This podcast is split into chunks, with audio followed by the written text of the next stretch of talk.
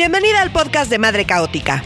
Aquí hay información útil, chistes malos, anécdotas y consejos para vivir una maternidad libre, divertida, menos perfecta y más real. En este podcast se respetan todos los tipos de crianza porque estamos hasta la madre de que nos impongan un modelo falso de la maternidad.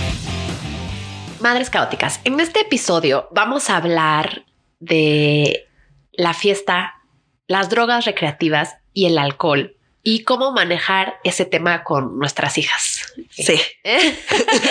No, confesar que no sabíamos bien si hacer este episodio o no, pero o sea, la verdad es que ese es un tema que yo he pensado mucho últimamente. Igual y me estoy adelantando, digo, faltan todavía muchos años para que mis hijos sean adolescentes y empiecen a entrar a este mundo, pero sí es algo que, que, que yo genuinamente tengo muchas dudas en cómo manejarlo con ellos de la mejor manera. ¿no? Porque en primera soy la persona menos indicada para decir no tomen, no se droguen, no se vayan de fiesta. O sea, a mí me gusta la fiesta, ahora menos porque no me da la vida y tengo sueño, pero sea, pues la verdad es que sí fui una persona que le gusta mucho la fiesta y salía mucho y, y, y se ponía borracha y, y, fuma y, o sea, la verdad, no, no lo voy a negar, no, no voy a pretender ser alguien que no soy.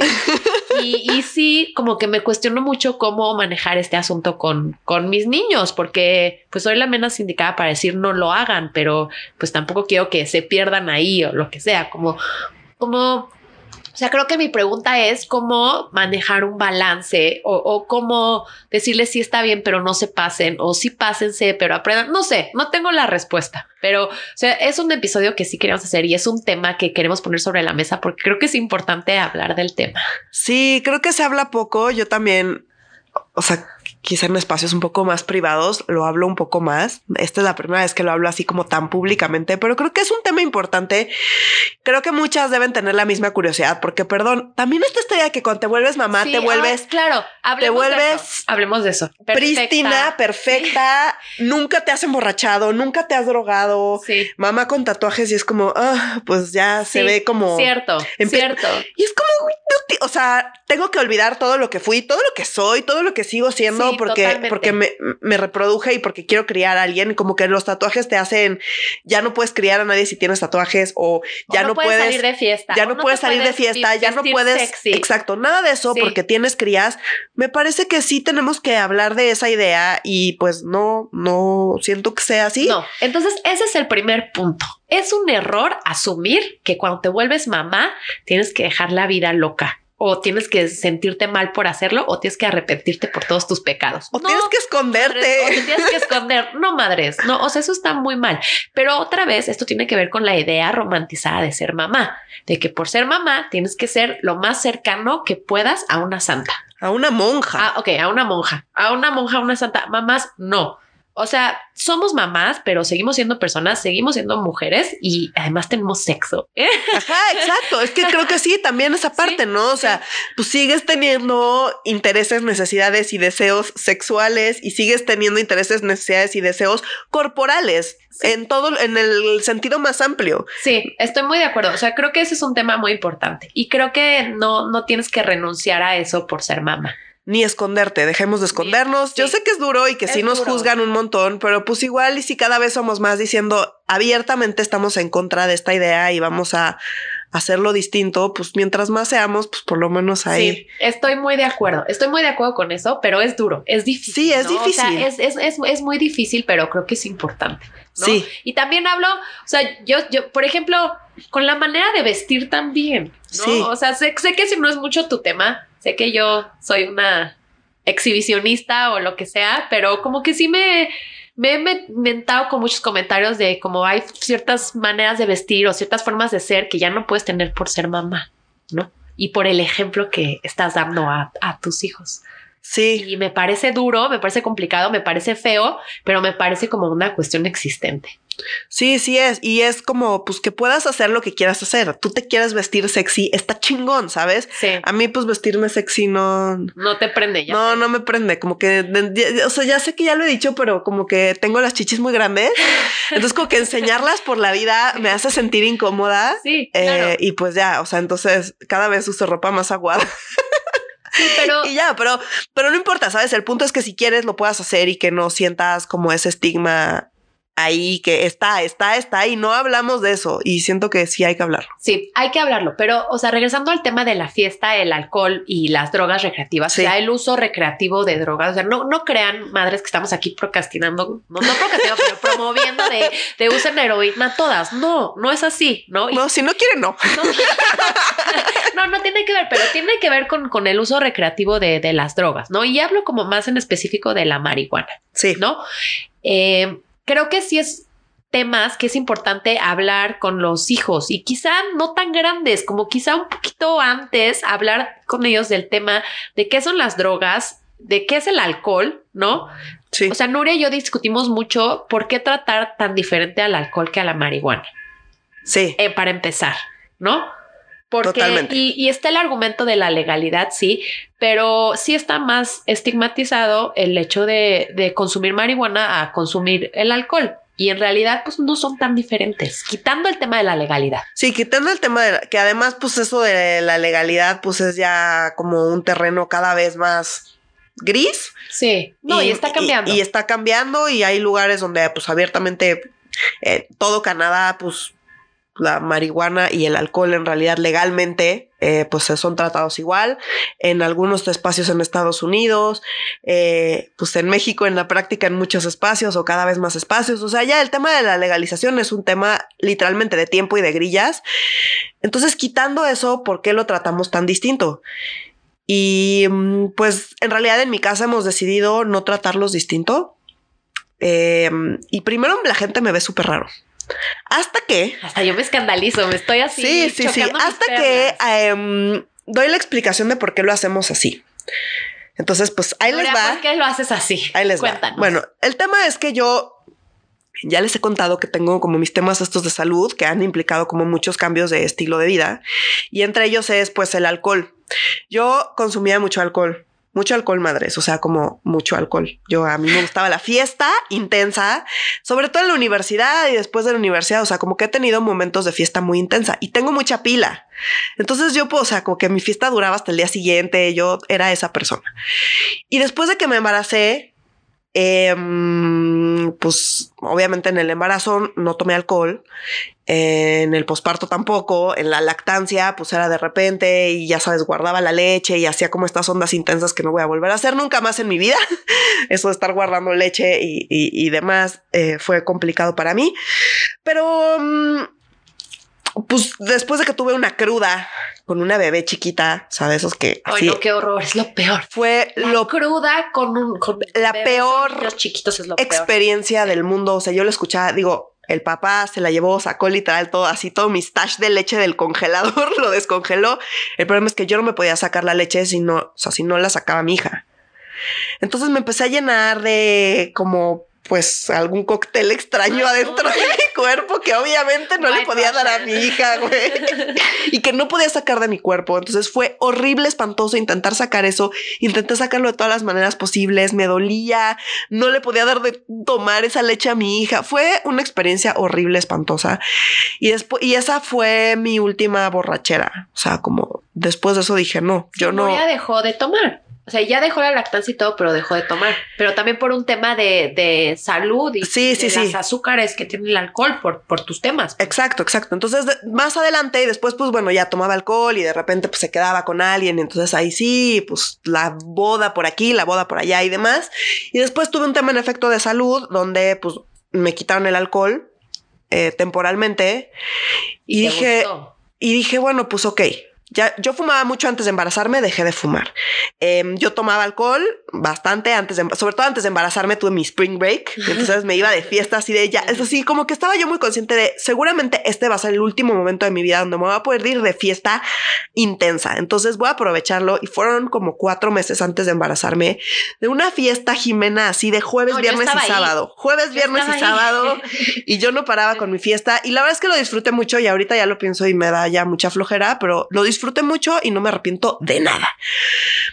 En esta siguiente etapa, pues dejé el alcohol y dije, bueno, pues, pues le voy a entrar a la marihuana, porque pues la marihuana sí la podía consumir y pues tampoco, o sea, sí soy una persona que pues sí le gusta la fiesta y entonces dije, bueno, pues pues igual voy a probar con marihuana. Entonces tengo un aparatito que vaporiza la marihuana. Entonces tú le echas la flor y es como un hornito que lo calienta y sale vapor. Entonces nunca lo calienta suficiente como para quemarlo, digamos, no llega a la combustión, pero lo calienta suficiente para que salga en forma de vapor y pues te pones pacheca básicamente. Y la pacheca es una pacheca más leve, que es muy fácil de controlar, porque más mi apartito le puedes controlar la temperatura y demás.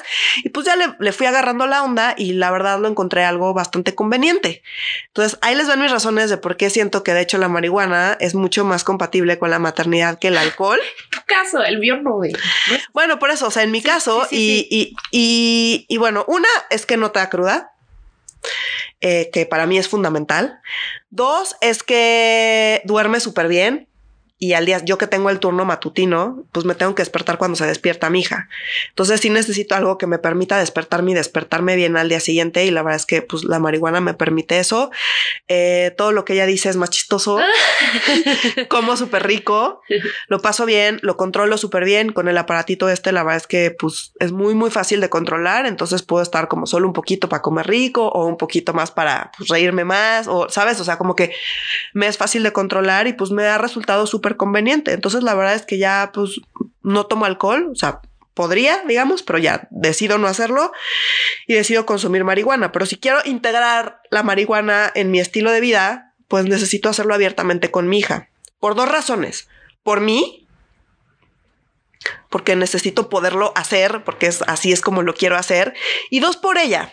O sea, siento que es un poco hipócrita decir, ay, yo sí consumo, pero que no me vea, porque después pues si ella le da curiosidad a eso, va a sentir que es algo, o sea, no está mal, sabes, entre comillas, no está mal, no está mal, pero sí me escondo. No está mal, no está mal, pero que no me vean. No está mal, no está mal, pero entonces siento que es como estos, un, un montón de temas que suenan complicados y suenan como que no, todavía está muy chiquita para hablar de eso. Siento que justo son esos temas los que hay que empezar a normalizar y hablar de eso desde muy, muy, muy chiquita, desde antes de que siquiera se nos ocurra, como los temas de sexualidad, como otros temas complicados que hemos tratado, también tratado en el podcast. Durante todas las generaciones anteriores eran un tema tabú y se escondía, ¿no? Todo lo que era sexo, drogas, como todas estas cosas, pues no se hablaba. Y ya cuando lo quieres hablar, pues ya es demasiado tarde, seguramente o ya tuvieron o ya pensaron o ya no quieren hablar contigo de eso porque pues no fue un tema, entonces ¿por qué lo quieres un día así de la nada volverlo un tema del que quieres hablar? Pues tus hijas no van a estar abiertas para hablar de eso. Sí, claro, no, estoy de acuerdo contigo. Y justo es ese tema. O sea, yo con mis hijos no quiero mentirles, no quiero decirles mentiras y sí, igual y yo lo idealizo mucho, ¿no? Pero sí quiero tener como la comunicación más abierta posible. ¿no? Que pueda con ellos siempre y, quiero poder hablar de, con ellos de todos los temas. Y en mi experiencia, en mi caso, o sea, yo o sea, sí fumo mota, me gusta la mota, lo que sea, pero he tenido una relación quizá más compleja con la marihuana. O sea, yo sí recuerdo épocas de mí más chiquita, como entre los 19 y los 21, no, no sé, pero que sí he tenido una, una relación un poco oscura con ella, ¿no? Y o sea, ahora que yo veo para atrás, yo estoy convencida que mi relación hubiera sido menos oscura, menos tóxica, si no hubiera estado tan estigmatizado el asunto de la marihuana. Porque en mi casa estaba mal, o sea, no había manera. Mi papá no tanto, o sea, mi, mi, papá es un pachecazo, ¿no? Pero yo no me enteré jamás, yo no me enteré jamás. Pero para mi mamá y para el resto de mi familia era un tema tabú y estaba mal. O sea, no había ni, ni una ventana de oportunidad para decir, bueno, estos son los pros, estos son los contras estaba muy mal. Y obviamente llegó un momento en el que yo me encontré con ella, tenía como un novio que fumaba mucho y pues me enganché ahí de una manera muy poco sana. Yo estoy segura, esa fue una etapa como muy difícil para mí, que yo estoy segura hubiera sido mucho más fácil si hubiera podido hablar más del tema y si no hubiera estado tan estigmatizado. Hubiera estado mucho mejor y mucho más fácil para mí. Y eso, o sea, esa, esa experiencia que yo viví es lo que a mí me gustaría ahorrarle a mis hijos, ¿no? Sí, o sea, quitar el estigma para poder abrir la conversación y para que si en algún momento eh, ellos se las están viendo oscuras, ¿no? Ya sea con el alcohol, eh, con la marihuana, con cualquier, con las tachas, no sé, con cualquier otra droga recreativa, poder estar yo ahí para ellos, para abrir la conversación y para ayudarlos, apoyarlos y que juntos pues lo superemos. Sí, que sea un espacio donde, donde sientan la comodidad de poderlo yo me hablar. Sentí sola, me sentí muy sola me sentí muy sola y no, no, no me acerqué a mis papás para hablar del tema. Pues no, nadie se acerca porque justamente lo manejamos como algo de lo que no se habla, no se hace, no se toca, pero pues obviamente te vas a enfrentar con eso. Claro, pasa. O sea, es algo que tus hijos se van a enfrentar, que tú te enfrentaste y que seguro mis papás también se enfrentaron, nada más que mis papás nunca lo hablaron. Exacto. Sí, o sea, nunca lo hablaron conmigo. Y, y creo que eso es lo que tenemos que cambiar. Y sí creo que es algo muy radical como en la crianza. Sí. Pero es algo que tenemos que empezar a hablar porque tenemos que empezar a cambiar. Porque van a, o sea, podemos hacer seres humanos que sufran menos porque son procesos difíciles y se puede poner oscura la cosa. Sí, y además se pone oscura porque pues la vida se pone oscura y te agarras de cosas. Nuria. Pues sí, la vida se pone oscura de repente, esa es la verdad. y hay momentos que son complicados. Entonces también si no tienes un espacio donde puedas hablar de lo que sea, porque el problema no son las drogas. El problema es que usas las drogas como para pues, otros una muleta que todos tenemos. Una muleta para las oscuridades en tu vida. Ese es el problema. Sí, pero están. O sea, sí. como cosas complicadas están y van a suceder y, y, y es muy difícil y está mejor llevarlo acompañada. Y si lo, lo puedes llevar acompañada de tus papás, pues está increíble. Entonces, pues yo la verdad es que en mi casa, como manejamos el tema de la marihuana, es que se consume marihuana enfrente a mi hija, la gente se saca muchísimo de onda. Hasta que explico por qué, digo, pues es como una chela. Me hace todo el sentido, claro. Es como una chela. Y mi hija sabe perfecto que la chela o el mezcal o el vino son cosas de adultos.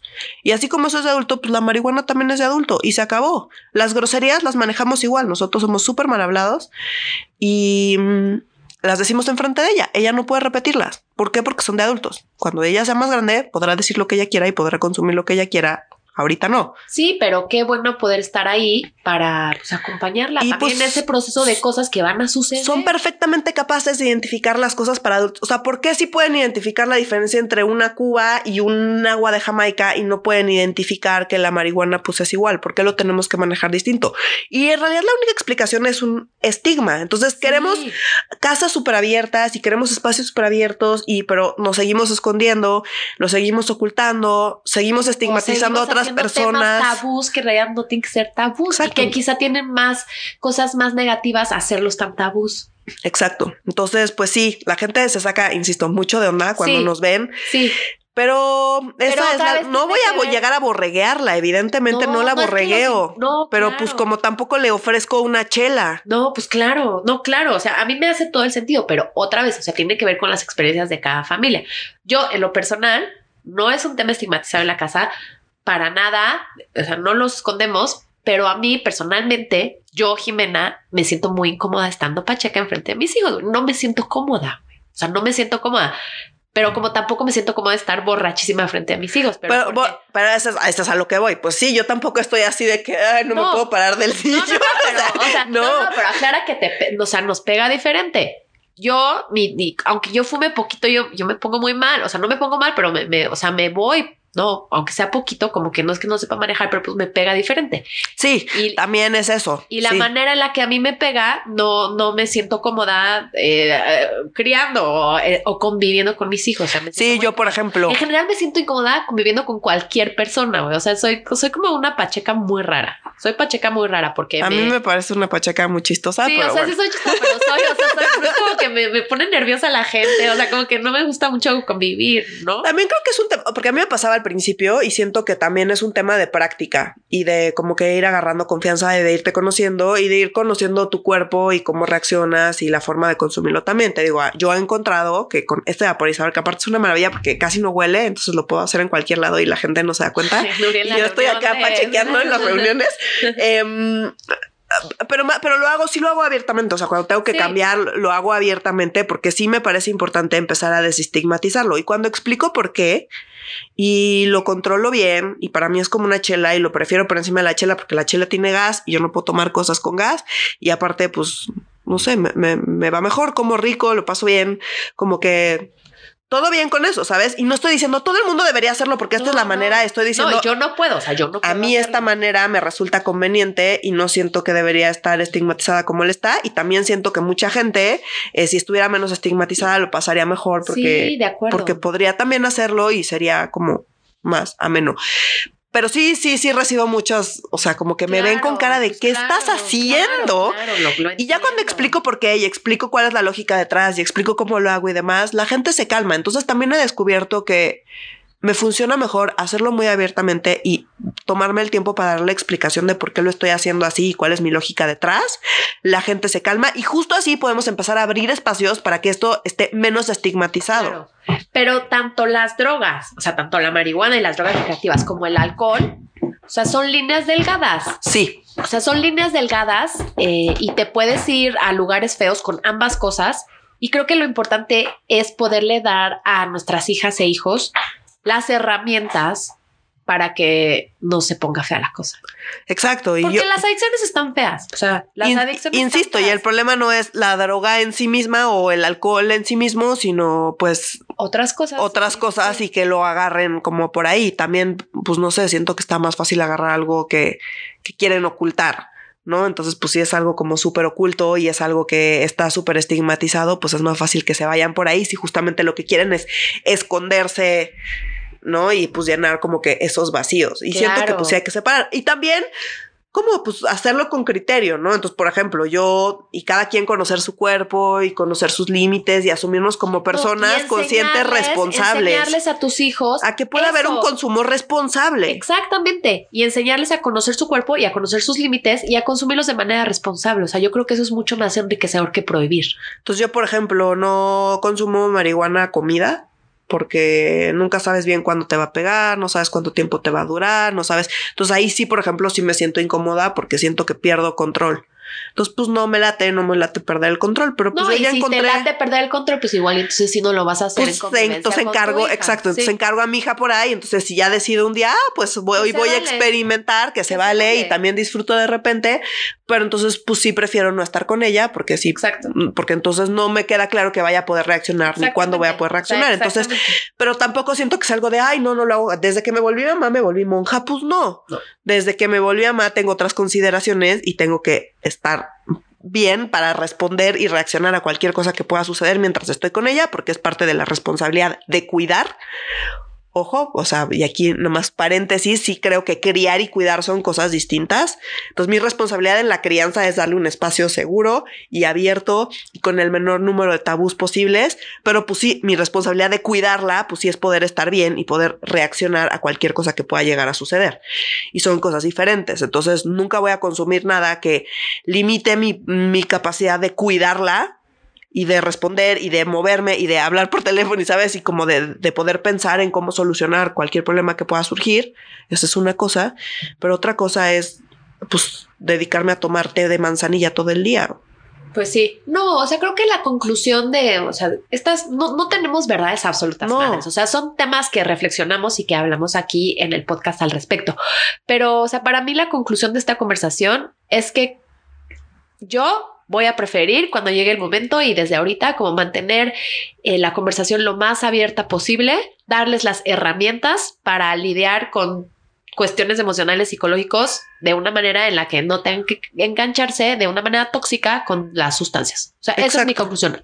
No estigmatizar y abrir la conversación, ¿no? Y, y partir del hecho de que yo como mamá estoy aquí para acompañar y para apoyarlos, ¿no? Y, el- y de- y lo trataré de hacer de la mejor manera posible, sin tabús y sobre todo sin prejuicios. Exacto. Creo que porque pues, si lo manejas así y vas a empezar con un regaño, pues no van a llegar contigo. No. Justamente No, y no van quiero a- que lleguen conmigo. O sea, yo hay Exacto. muchas cosas que yo viví sola que no, no quiero que mis hijos vivan solas. Y va a haber, o sea, yo no digo que ya estoy resolviendo su adolescencia perfecto, No. ¿no? O sea, va a haber mil temas, pero, o sea, yo quisiera que, que se acercaran a mí y que hay ciertas cosas, pues que yo estoy ahí para ellos y no quiero que vivan solos. Sí, Y totalmente. Por eso no quiero morir. No, como que me estresa mucho morirme antes de, de que pasen por la adolescencia. O sea, sí siento que es una época difícil. Sí. Sí quisiera estar ahí. A mí me Estoy estresa- súper, súper protectora. Pero sí quisiera estar ahí para ellos. Sí, luego me pregunta mi hija, mamá, ¿cuándo te vas a morir? Uy, Y yo, pues no, no sé. Pero pues espero que no pronto. Y, y, es como, y es una duda auténtica y me la pregunta Sí. mucho, como, pero mamá, Sí. pero ¿cuándo te vas a morir? Y entonces solo le contesto, pues no sé, pero espero que antes que tú. Es lo único Sí. que espero. Si puedo pedir una cosa, una cosa nada más, claro. es morirme antes que tú. Ajá. Es lo único que espero. Es eso, y a mí me pasaba como que antes no me daba miedo la muerte, pero ahora como que sí me, sí me da miedo la muerte porque sí quisiera todavía como acompañar a mis hijos mucho tiempo. Sí, yo también. O sea, ese es mi, o sea, se- si tuviera dos, dos deseos, sería así, justo poderle vivir suficiente como para acompañarla Sí, por los procesos más complicados. Pero la primera sigue siendo no morirme. sí, que ella se muera. que- o sea, por exacto. irte después de ella. Yo, o sea, lo No, primero es antes de ella. antes. Sí, Sí. sí, sí, Yo me quiero morir antes. Eso es, si pudiera solo pedir una cosa, sería esa. Y pues ya si tuviera una segunda cosa que, que pudiera pedir, sería Sí. justo, justo poder estar ahí para, para ella. Pero justo como no sabemos cuándo nos vamos a morir, o sea, perdón que se puso oscuro, o sea, esto Sí, no, no, esto no- esta no era la intención, pero pues así ya esto. Ahí llegamos. Sí. Eh, pues es darle las herramientas todo el tiempo, ¿sabes? Sí, o sea, como sí. el tiempo que sea que esté, no esperarme a mañana para dar las herramientas que siento que va a estar lista, sino No. em- empezar por mí y ser congruente conmigo y con lo que creo y con lo que pienso y con cómo lo vivo para que pues también ella lo pueda absorber de manera natural, ya sea que esté yo o no esté, pueda ella absorberlo todo ese tiempo que, que me vea y que convivamos, ¿no? O sea, como que también esa es un poco la lógica, pero pues también para mí creo que es un poco más fácil porque ya de por sí me ven súper radical en todo. O sea, si soy radical que porque, que porque no le pego, que soy radical que porque la marihuana, que soy radical que porque, o sea, que eres entonces- radical que porque la crianza compartida. exacto, o sea, quiero como poner son cosas ser radical sí, súper extraño. Sí. Entonces, pues si ya de por sí me perciben así, pues sí siento que estoy en una posición donde puedo justo ir abriendo espacios. Yo no soy tan ahí. O sea, creo que soy mucho más radical en las cosas que pienso y quiero a lo que en realidad hago. Pero oigan, ahí está mi tipo ideal. O sea, y la cosa es que sí pienso mucho. O sea, pienso mucho, cuestiono mucho. Sí. Y además cada quien como que, o sea, tenemos herramientas distintas y nos es más o menos costoso ciertas cosas. Y también eso hay que tomarlo en cuenta y tenemos también que ser como generosas con nosotras mismas. Sí. De hasta dónde podemos, qué nos cuesta, qué no nos cuesta y pues apoyarnos en las cosas que nos cuestan menos y donde somos más fuertes y pues también darnos, apapacharnos donde Sí. pues nos cuesta más No, y está bien. O sea, quiero, creo que eso lo deben de anotar. O sea, hay que ser muy generosas con nosotras mismas y sí, con los demás. O sea, creo que pero no creo- puedes ser generosa con los demás si no empiezas siendo generosa contigo misma. De acuerdo, de acuerdo. Pero creo que la, o sea, la generosidad es, es algo importante. Es algo importante que debemos hacer más. Sí. Estoy de acuerdo que empiezas contigo, pero pues también con todos. Con todo. Vive el amor. Ya, ya le quitamos lo oscuro. Y ahí dije, mira, ok, palomé, ya el quitarle el oscuro. Quitarle pero- el oscuro al episodio. Pero pues justo necesitas generosidad porque pues las cosas se ponen oscuras. Entonces Sí. necesitas pues Y tratarte bien. y Sí, sí, sí, sí. Pero bueno, madres, me interesa mucho saber cómo manejan este tema. Eh, comenten en redes sociales. Vamos a poner ahí un post para que comenten el asunto eh, y, y esperamos sus comentarios, porque sí es un tema que, o sea, no lo estamos pensando mucho y lo estamos cuestionando mucho.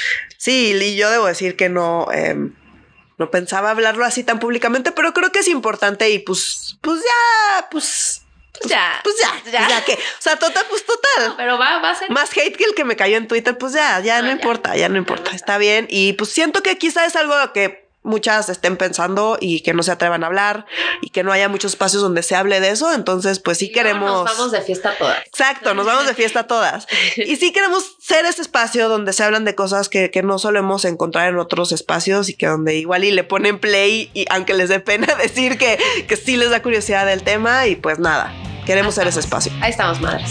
Saludos. Buena semana. Adiós.